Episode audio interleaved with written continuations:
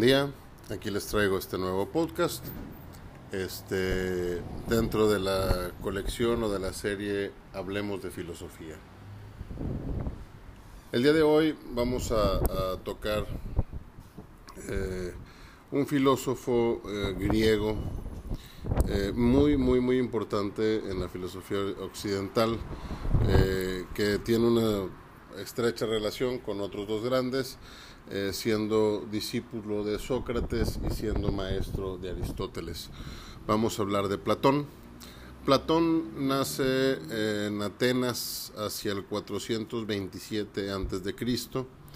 Este, él funda la academia, es una, fue una institución que, que trabajaría por más de 900 años y es la misma escuela eh, a la que Aristóteles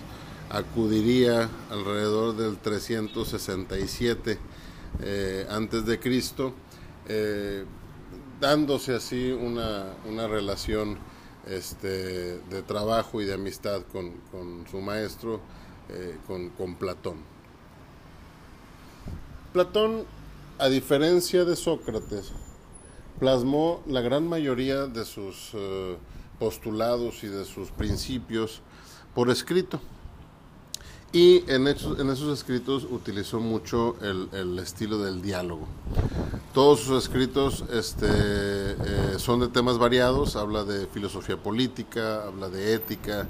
habla de psicología, de antropología filosófica, de, cosmología,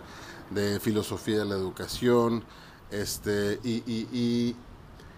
y estos temas los abordaba escribiendo eh, o transcribiendo diálogos que sostenían eh, grandes pensadores de la, de la época con él mismo y con compañeros y con sus maestros.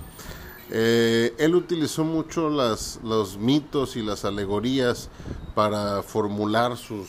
sus doctrinas filosóficas y para compartir su conocimiento. De hecho, tan es así que,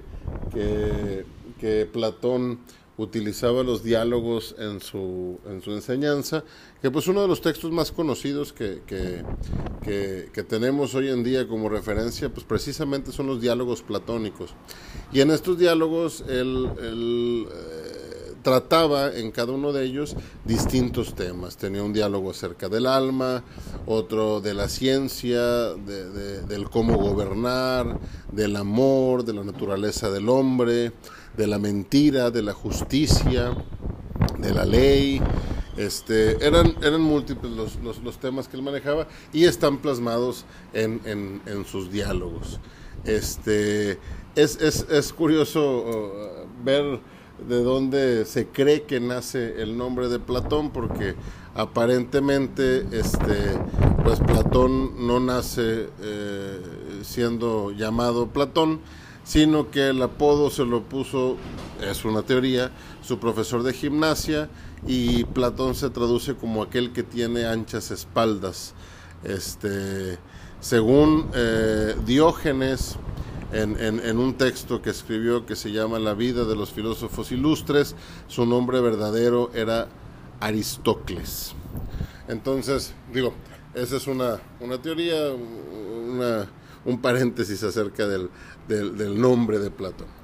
Pero bueno, vamos a hablar un poquito de algunos postulados que él manejaba. Él, él, decía que lo más importante en la ciudad y en el hombre era la justicia y por ende el Estado debiera estar basado en una necesidad ética de justicia. Y él mencionaba que dicha justicia se pudiera conseguir o se podía conseguir a partir de la armonía entre las clases sociales. Entonces, él, mencionaba que la sociedad debiera tener una estructura eh, tripartita o, en tres niveles, en tres clases, y, él manejaba este, eh, una, una, definición o un, un concepto para cada una de las frases una de las frases eh, de las clases, perdón. Una de las clases era el apetito, otra clase correspondía al espíritu y la última correspondía a la razón del alma. De tal suerte que Aristóteles, perdón, Platón, en su estructura tripartita de cómo debiera gobernarse, él decía que era un estado monárquico el ideal, este, y que, y que debiera estar dividido en estas tres, tres clases, en donde los artesanos eh, debieran atender el apetito del alma, eh, la, fuerza creadora eh, en físico, en donde los guerreros o guardianes formaban o conformaban el espíritu del alma, que era este sentido de aventura y de, de valentía, de gallardía, y, por último eh, están los, los gobernantes que a su parecer debían ser filósofos este, y eran aquellos que manejaban de manera racional la inteligencia, por consiguiente, apelando a esta racionalidad, pues él los denominaba como la razón del alma. Entonces, esto eh, eh, es lo que, lo que centralmente trata Platón acerca del cómo debiera estar formado y cómo debiera estar este, constituido eh, la comunidad, la sociedad. Y dentro de, esta eh, división social que él manejaba como la ideal, pues también manejó y, profundizó en otros temas como eh, el hecho de tener una inteligencia que ordenara todo, a lo que es como una, una especie de, de, Dios o, un principio creador, este, pero él hace una diferencia en donde más que ser un principio creador, era un principio ordenador de lo que ya existía. Y, él llama a, esta, figura de miurgo. Ahora bien, también eh, en, dentro de su trabajo, él, habla de las ideas que deriva el mundo de lo físico y lo terrenal, y él establecía una relación eh, entre ambas cosas con distintas este, facetas, por así decirlo, del hombre. Él decía que hay una, hay una parte eh, terrenal en el hombre que es la que la que se percibe o se transmite o se siente por medio de, los sentidos este y había otra que era este lo que eh, no podía este entrar al, al, hombre por medio de, de, los sentidos este, y era la realidad eh, tal y como era, no como se percibía. ¿Cómo se acomoda esto en, en, un ejemplo este, práctico que el mismo Platón eh, manejaba, que era el mito de la, de la caverna? Para Platón, eh, él acomodaba esta, este principio este, en, una, en, una caverna en donde había unos prisioneros adentro de ella este, y estaban encadenados y únicamente podían ver el fondo del lugar en donde estaban,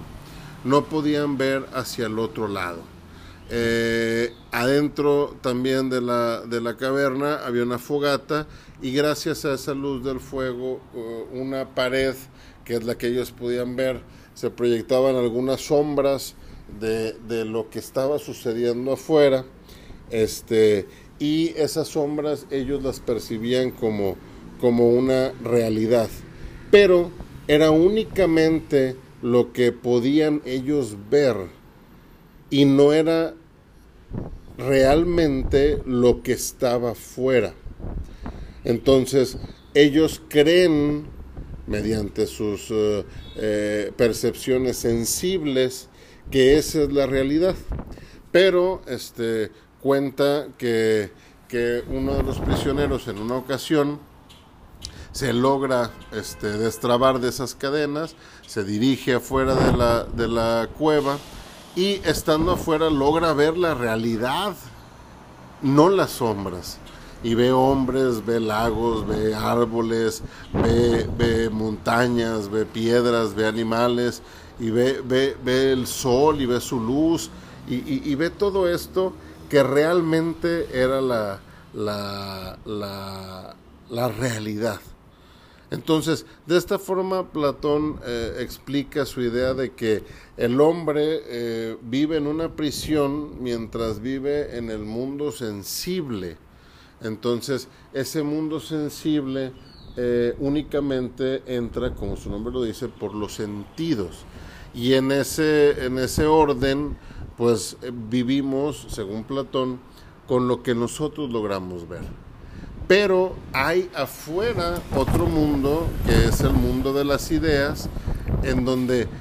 trasciende el, hombre fuera de las ataduras de sus sentidos y de ese mundo sensible a conocer el mundo de las ideas. Y ese es el punto en donde Platón menciona que el hombre logra salir de sus limitantes para este hablar de cosas eh, que, realmente eh, son, que realmente existen, que realmente este, eh, simplemente son, realmente existen. entonces, bajo este principio, Platón dice que hay, hay, hay conocimiento, que únicamente podemos llegar a conocerlo a través de ese mundo de las ideas y no del mundo de, los sentidos. Este, eh, así él logra mencionar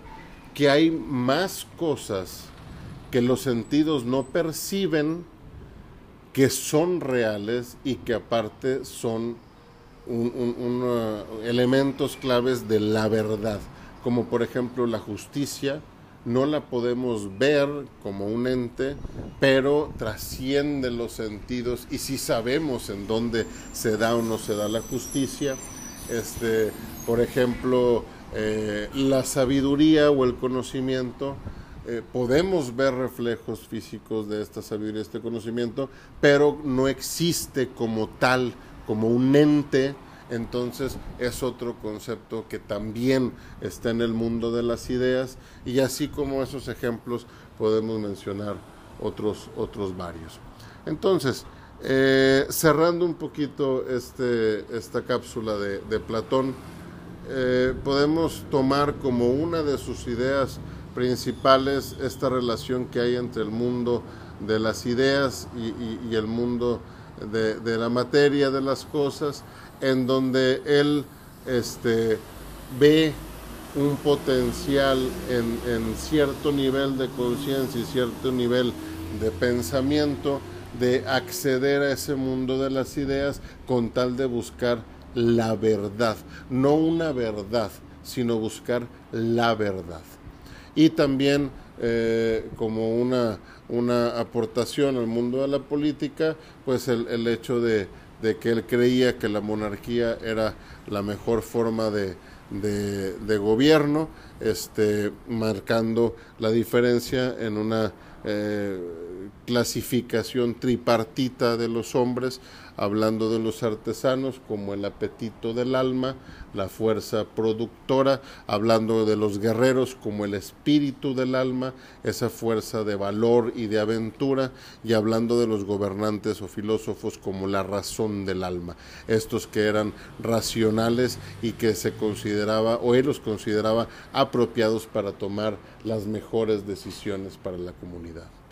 hablar de Platón es una cuestión este, muy, muy, muy eh, complicada porque hay muchísimo material. Este, yo en lo personal he tenido la oportunidad de leer algunos de sus, de sus eh, diálogos. Este, les recomiendo que, que consigan esa, esa literatura. Es, es, muy útil el ver cómo mediante unos diálogos escritos se puede llegar a conocer las posturas y las, y las eh,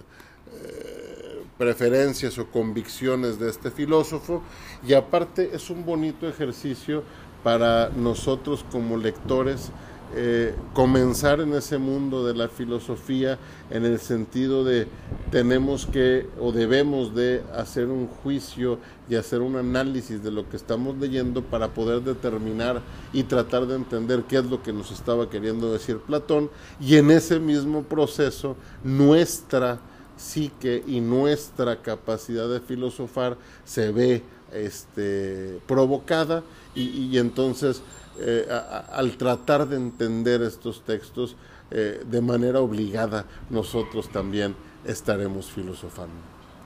Aquí les dejo este, eh, este podcast, espero sea de su agrado y nos estamos escuchando pronto. Saludos.